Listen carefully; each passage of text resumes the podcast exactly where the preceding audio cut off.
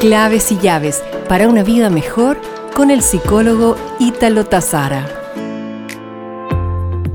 Hablando de las caricias, deseo hoy compartirte una metáfora.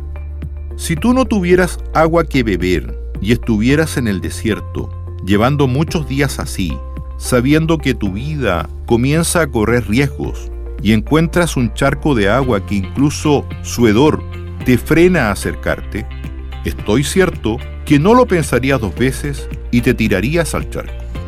Con las caricias y con los signos de reconocimiento sucede exactamente lo mismo. Y la frase de William Faulkner, entre el dolor y la nada, prefiero el dolor, cobra mucho sentido. Es decir, preferimos el dolor a la nada.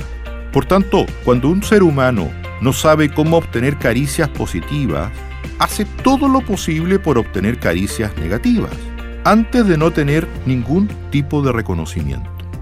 Esto es importante en la dinámica de los grupos, en los equipos de trabajo, en la realización personal, porque muchas de las disfunciones que observamos en las relaciones con otros se generan obedeciendo a este principio. Pensemos como un adolescente, por ejemplo, que se revela, comete un error inconscientemente para llamar la atención, diciendo, porque ya que tú no me reconoces positivamente, lo hago para provocar la atención de tú como padre ausente por los motivos que sean.